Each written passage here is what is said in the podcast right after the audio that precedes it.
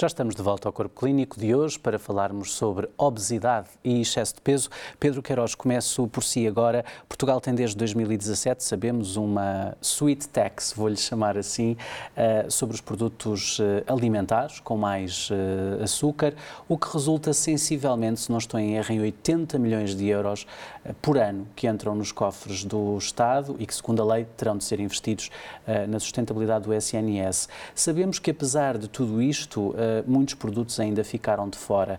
Acredita que com estes números eh, um pouco mais negros, este relatório que falámos na primeira parte da OMS, vai ser necessário mais cedo ou mais tarde aumentarmos a lista de produtos ou provavelmente o imposto? Bom, esse, esse, é um tema que, que, como sabes, gerou, gerou sempre alguma discórdia e alguma polémica. Uh, eu digo muito claramente, na minha opinião, foi, foi um erro político. Na minha opinião, foi uma decisão uh, precipitada, principalmente, e é preciso que isto se diga, quando estava em cima da mesa já uh, uma proposta de compromissos da indústria alimentar no sentido da reformulação nutricional. Aliás, a, a, a, medida é tão mal desenhada que, na altura, mesmo um produto sem qualquer açúcar pagava uh, um imposto. Uh, e, e parece-me que também não comete nenhuma inconfidência uh, que, uh, na altura, dito até por via do próprio Ministério das Finanças, há aqui uma decisão muito de angariação de receita numa categoria que era relativamente fácil por ter sido caracterizada como relativamente homogénea. A verdade é que nós hoje não temos qualquer evidência de que isso tenha tido algum contributo para a melhoria deste cenário. Nós não temos qualquer evidência onde é que vai parar este dinheiro. Portanto, isto é um dinheiro que é angariado e que, vai para o bolo global do Orçamento de Estado. Não, portanto, não se refletiu na prática naquilo que era esse, esse, esse desenho, esse objetivo.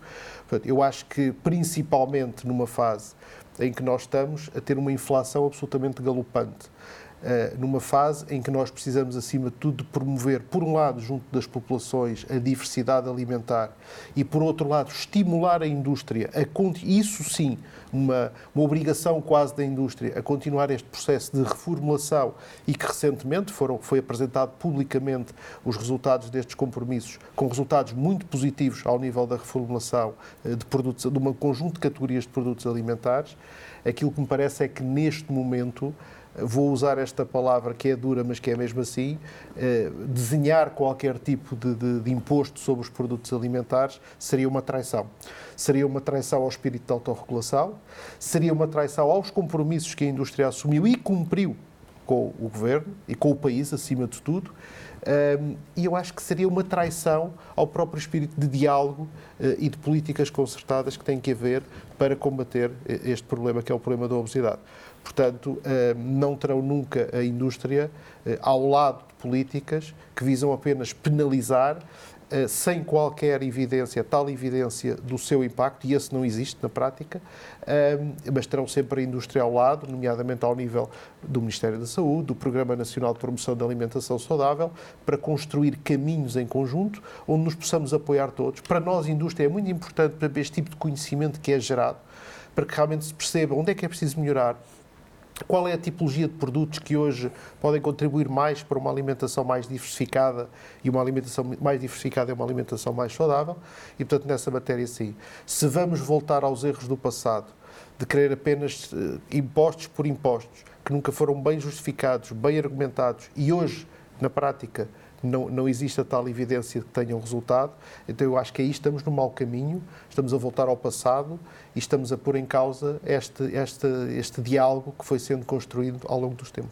Alexandra Bento, estes 80 milhões de euros anuais uh, por causa deste imposto, esta sweet tax, que pelos vistos não é nada sweet para a indústria, uh, deveriam ser investidos efetivamente uh, em melhores políticas nutricionais para os portugueses? Claramente, claramente.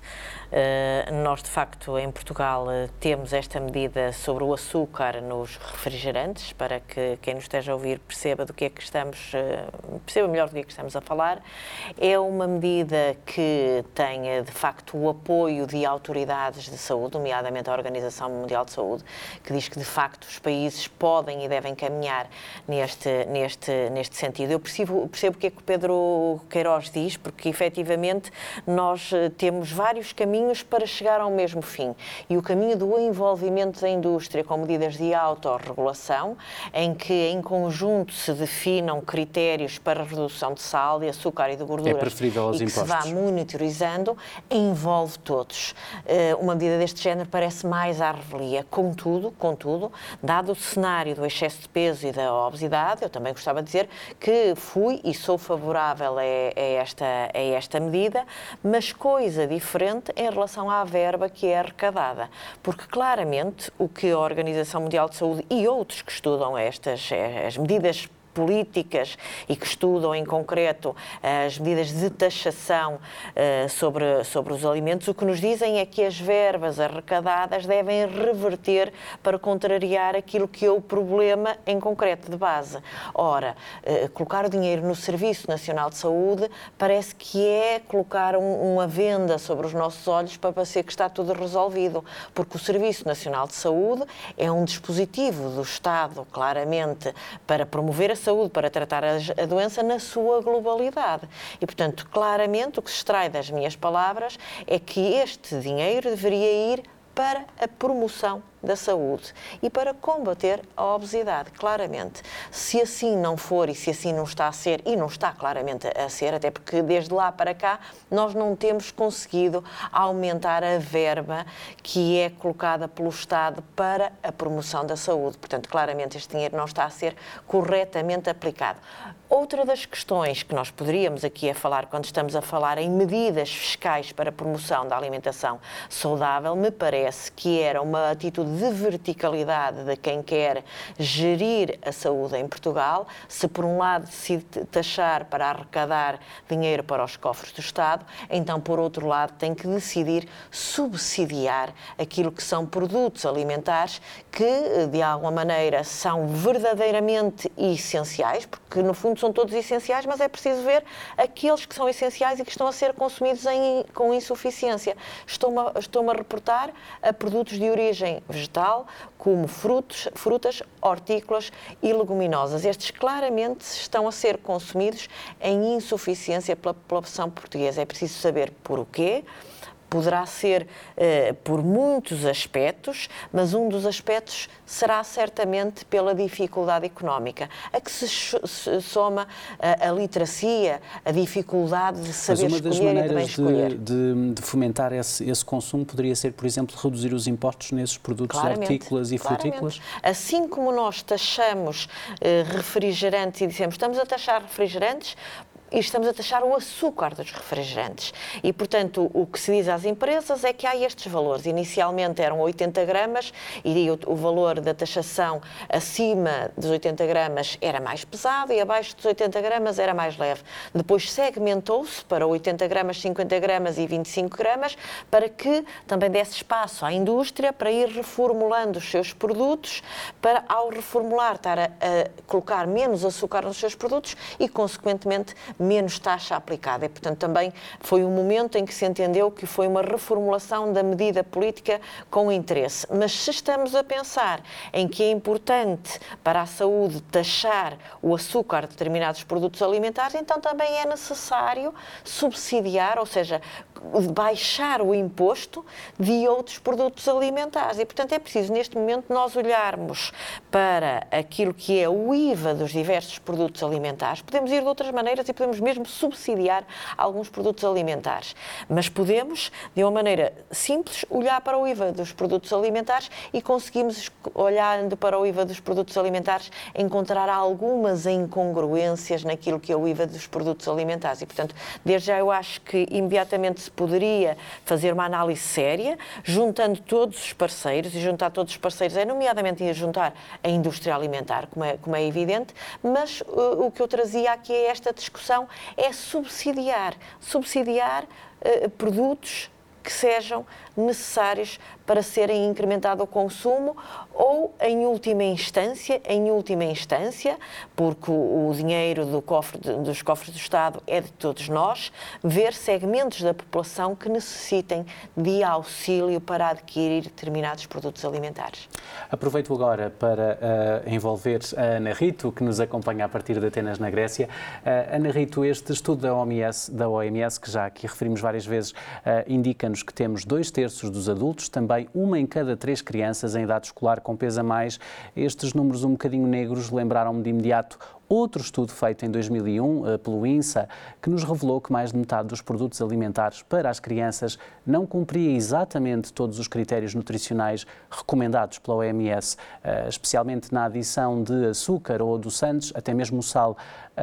Esta eh, epidemia que falamos aqui da obesidade só se resolve de facto quando a indústria for forçada a mudar a forma como produz. Qual é o Eu seu ponto de vista? Que eu acho que, acima de tudo, um, eu, eu, entendo que o diálogo tem que estar sempre em cima da mesa. Eu, eu, compreendo essa leitura e acho que esse é o caminho e é esse que tem que, que funcionar uh, no que diz respeito à abordagem da, da obesidade, obesidade infantil, sobretudo. Eu, claro que sou uh, muito a favor e, e, e uh, da taxa que foi aplicada aos refrigerantes, porque 60% das nossas crianças fazem uma frequência uma a três vezes por, por semana de refrigerantes açucarados. E, portanto, quando essa taxa uh, foi aplicada, nós verificamos no espaço de dois ou três anos que houve de facto uma redução no consumo desses refrigerantes açucarados. Não, não posso dizer que eles foram substituídos por outros produtos mais saudáveis, isso era o que nós gostaríamos, mas de facto houve uma redução da ingestão, porque o refrigerante açucarado está muito presente à mesa das crianças portuguesas e, portanto, quando o Dr. Pedro Teixeira, quando o Dr. Pedro Queiroz, desculpe, uh, diz que eh, não há evidência, eh, há de facto evidência nessa matéria e acho que a taxa e, e, e digamos, intervenções ao nível, ao nível fiscal ajudam, um, ajudam, mas fazem parte do, digamos, do conjunto de uh, iniciativas que têm que ser feitas. E como diz e bem a doutora Alexandra Bento, um, nós, nós temos que envolver todos aqueles que são corresponsáveis nesta, nesta matéria. E, portanto, estamos a falar de um outro assunto que, que a mim me parece aparece uh, muito na base de tudo isto, que é um, as desigualdades sociais, ou seja, a obesidade não afeta todos da forma idêntica. Nós temos um, os estratos socioeconómicos mais desfavorecidos, são aqueles que são mais penalizados por isto, são aqueles que fazem maiores erros alimentares, são aqueles que têm uh, estilos de vida menos saudáveis. E, portanto, é nestas famílias que não só o impacto do Covid foi muito substancial, mas também são aqueles que, de facto, deverão ter a nossa máxima atenção. E, portanto, quando nós falamos de medidas generalizadas, na verdade, nós temos que olhar para aqueles que são os nossos grupos mais vulneráveis. E, nesse sentido, intervenções mais precoces são as as mais indicadas, é aquilo que a evidência consubstancia, que é quanto mais cedo nós conseguirmos intervir, eh, intervir na obesidade, um, melhores resultados temos. Temos pessoas mais, com, com, maior literacia nessa matéria que possam fazer escolhas, uh, escolhas alimentares e, e e, enfim, formas e estilos de vida muito mais saudáveis. E, portanto, a intervenção precoce é fundamental nesta matéria. Agora, um, estas, estas iniciativas um, essas iniciativas são, são, são, digamos, têm evidência na redução da obesidade? Não, porque a obesidade é um, é um obesidade e como dizia o Dr. Ribeiro muito bem, o síndrome metabólico é de facto um, algo muito complexo e, portanto, não é com uma medida que nós amanhã vamos ter menos crianças com obesidade ou menos adultos com obesidade e, portanto, é neste sentido, é uma intervenção que tem que ser muito compreensiva, os agentes têm que estar todos envolvidos, a indústria certamente, que tem feito um papel extraordinário e, portanto, hum, eu acho que uh, melhor do que nos lamentarmos é nós percebermos aquilo que temos que fazer para a frente e de facto a aposta na promoção da saúde é, uh, é importantíssima e tem que estar na linha da frente no combate à obesidade. Nuno Borges, eh, antes de chamar o Pedro Queiroz, que seguramente quererá eh, comentar eh, o que temos vindo aqui a dizer, eu gostava de ouvir em relação ao trabalho que a própria Associação Portuguesa de Nutrição tem vindo a fazer tem com certeza conversado muito com a indústria, mas o que é que podemos fazer mais para que, enfim, as coisas comecem a mudar? É evidente que não basta uma solução, se calhar são várias soluções, mas o que é que a Associação tem feito em concreto? Uh, diz muito bem, isto é, é, é, é, um, é um problema, a professora Ana Rita acabou de dizer, é um problema muito complexo e que não vai lá com uma bala mágica, não é? A bala de prata, como havia nos, nos filmes dos cowboys. Um, a, a, Associação Portuguesa de Nutrição, que tem vindo a desenvolver-se, sobretudo depois da, da da instituição da Ordem dos Nutricionistas como uma, uma associação muito mais de cariz mais científico, vamos para assim. Um, o, o, que é que, o, que é que nós, o que é que nós fazemos, digamos assim? Uh, somos, digamos, estabelecemos como parceiros, seja da indústria, seja de associações, etc., promovendo, digamos, a, a, boa prática científica e, e, a utilização da boa evidência científica na, na, nas decisões que são tomadas, que eu acho que é um aspecto uh, extremamente importante. É? E a obesidade, e temos uma revista científica onde, onde fazemos essas publicações, etc. Uh, a questão aqui é exatamente essa, quer dizer, é que continua a haver, e eu disse isto há pouco e vou, e vou repetir, continua a haver alguma escassez de dados importantes sobre quer a prevenção, quer o tratamento da própria obesidade em muitos aspectos, sobretudo naqueles que estão ligados às alterações ao estilo de vida, para, a cirurgia bariátrica, sim senhor, há dados muito interessantes, para mesmo para o tratamento farmacológico também, mas quando nós pensamos, ah, mas que, que intervenção é que eu faço num indivíduo que já é obeso, ou, ou até, se quiser, eh, que tipo de intervenções são mais eficazes para, numa comunidade, para prevenir que aquelas crianças engordem ou que, que venham, que venham a desenvolver excesso de peso. Uh, isto aqui já não temos assim uma evidência tão, sobretudo no tratamento, tão extraordinária a que nos agarrar. O que é incrível, percebendo que é uma doença que está cá há 30 anos ou há 40 anos a subir, a subir, a subir, que a ciência tem evoluído imenso e que mesmo assim se torna difícil. E, e vamos sempre parar à, à, velha equação, não é? De que uma pessoa para, enfim, pelo menos para, para perder peso, e perder peso, mesmo num contexto de, de doença metabólica, e mesmo não resolvendo, mesmo não tornando a pessoa, digamos, normal, é extremamente importante na redução de, de fatores de risco, como a diabetes, como a hipertensão arterial, que muito matam.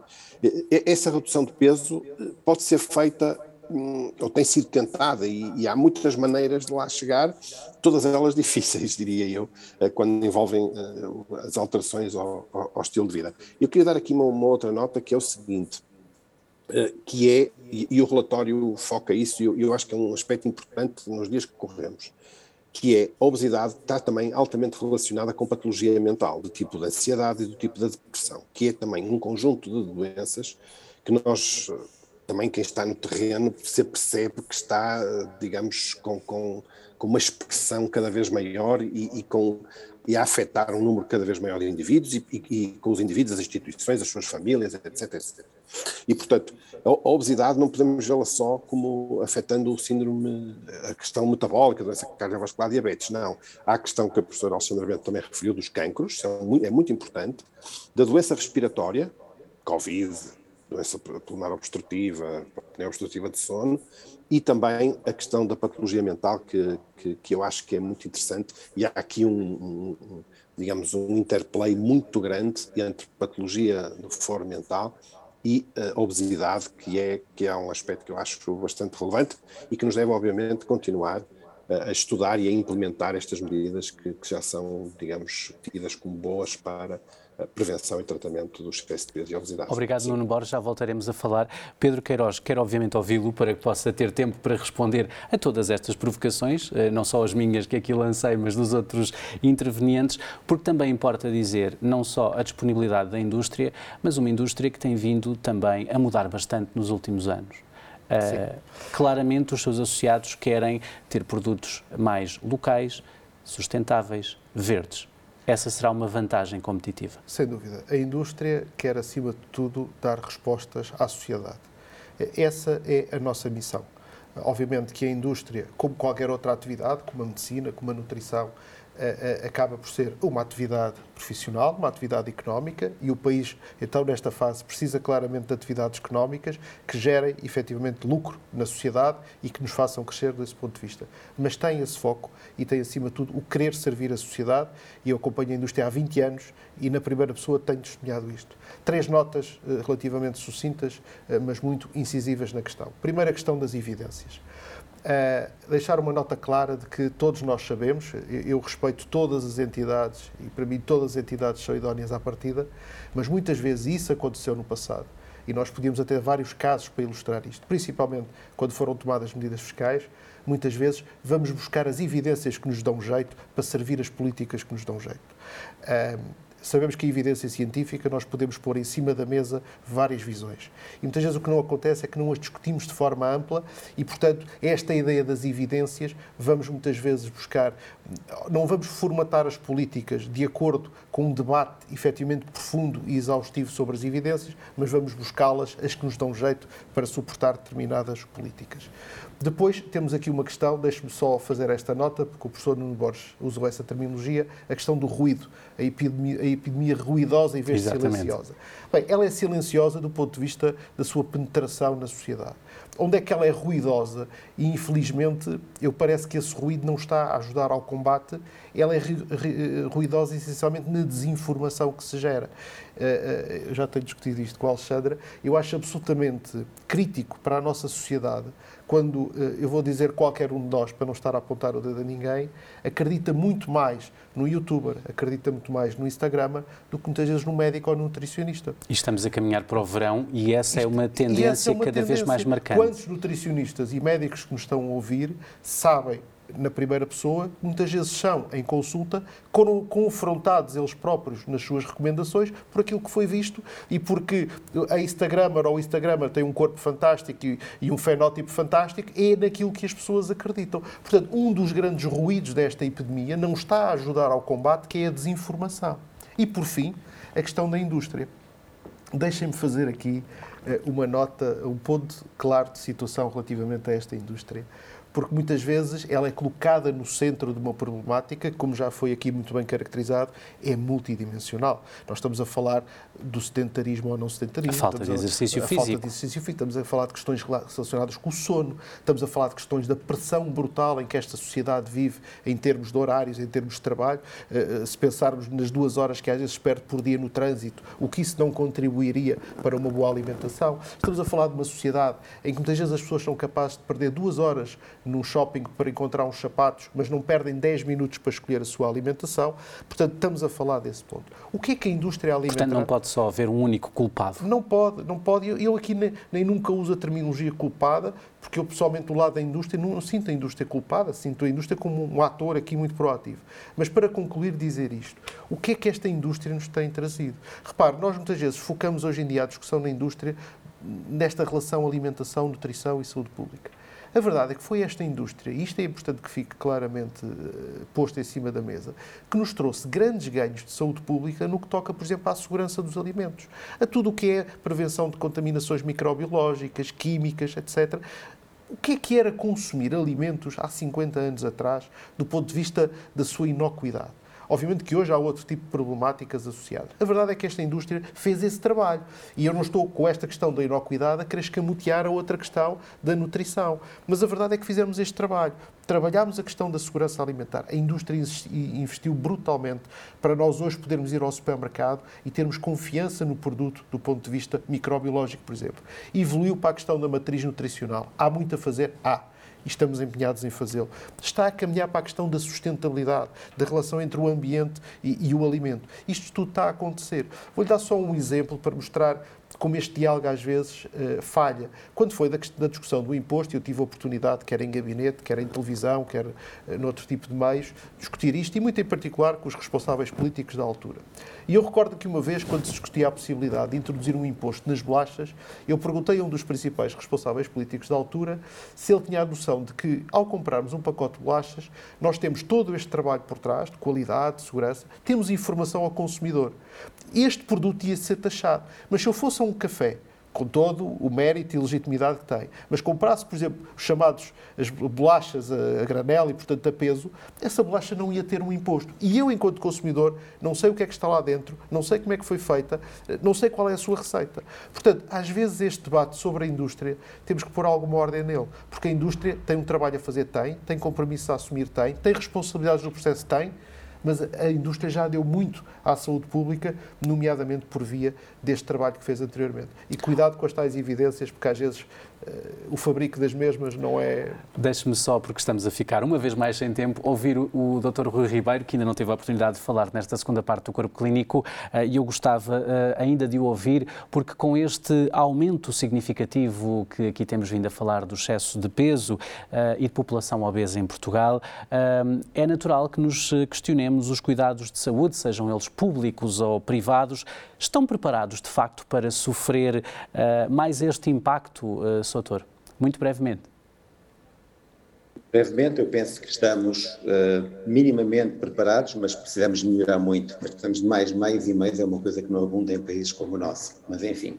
Uh, mas, de facto, deixe-me dizer que facto, a pandemia do Covid pode ter tido a, a, a virtude de demonstrar que a obesidade é uma doença, que é uma doença inflamatória crónica e vimos perfeitamente que, por exemplo, doentes que faleciam acima de 50 anos, 80% eh, tinham obesidade peso, ou seja, a obesidade é um risco para uma doença uh, infecciosa. Uh, também sabemos que realmente aumenta os cancros, já foi aqui abordado, mas é um aspecto menos, menos divulgado, mas de facto uma mulher obesa tem duas vezes e meio mais risco de ter um cancro que uma mulher de peso normal, e isto é importante em termos populacionais, em termos até de custos uh, e de economia da, da, da saúde. Mas uh, também se focaram aqui alguns aspectos que eu queria, digamos, sublinhar, uh, embora rapidamente. Facto, é importante uh, taxar os, também acho que é importante taxar os alimentos maus, entre aspas, e uh, aliviar a carga fiscal sobre os alimentos positivos, no sentido de desviar ou de empurrar a população para hábitos nutricionais mais corretos. De facto, por exemplo, nas crianças, a porcentagem de crianças que cumprem os critérios da OMS é, é apenas de um terço, eu, em termos de consumo de vegetais e frutos frescos. E, portanto, é preciso educar, educar as populações neste sentido. E, de facto, na infância onde devemos educar, que são os futuros os adultos já têm uma palatabilidade muito estabelecida, já é difícil mudar. Mas nas crianças temos que investir, são preciso fazer campanhas. E de facto acho incrível que o dinheiro dos impostos não seja utilizado nestas campanhas de prevenção, e perdoem-me o termo, alfabetização nutricional da, da população porque de facto o que eu vejo, o que eu sinto é que a nossa população é muito carente de informação, não percebe bem o que são hidratos de carbono, nem calorias, nem qual, qual é a proporção de, de, de, calorias que cada os alimentos, cada um dos alimentos ou grupos alimentares tem. E isso é importante, temos que ensinar a população para que uh, possam fazer as escolhas corretas. Uh, e também realmente os, os, os, os etiquetas, uh, eu gosto do, Nutritional Score, com o verde, amarelo, o vermelho, ajuda, o código de cores ajuda as pessoas a perceber qual é a qualidade dos alimentos. Mas, sobretudo, mas, uh, os alimentos, quer dizer, uh, quer queiramos, quer não, os alimentos baratos, hidratos de carbono e gordura, vão ser sempre mais baratos que os alimentos de qualidade. E, portanto, temos de trabalhar este aspecto, mas não devemos esperar resultados fantásticos por aqui, porque não é por aí que vamos resolver o problema. É na educação da população, é na prevenção, é na criação de centros de difusão do conhecimento, se fôssemos árabes de madraças, que possam ter pessoas muito competentes, muito informadas, que façam uh, uh, educação contínua para si próprias e que disseminem uh, os conceitos corretos sobre este tema da, da obesidade e da, e da, doença metabólica para a população, que os consigam ensinar, inclusive, a outros profissionais. E que se agrupem, trabalhem em conjunto, em unidades conjuntas como aquela que eu, que eu aqui dirijo, em que até se juntaram dois hospitais, Lisboa e Amadora, para termos uma equipa conjunta que tem os nutricionistas, tem os psicólogos, os fisioterapeutas, os endocrinologistas, uh, os internistas, os cirurgiões, os gastros e todos que tentamos colaborar para resolver esta situação em conjunto. E depois, estas unidades também terão a capacidade de uh, alinhar, de participar nas tais campanhas informativas e de prevenção que eu acho que são fundamentais para uh, dar um futuro melhor à nossa população.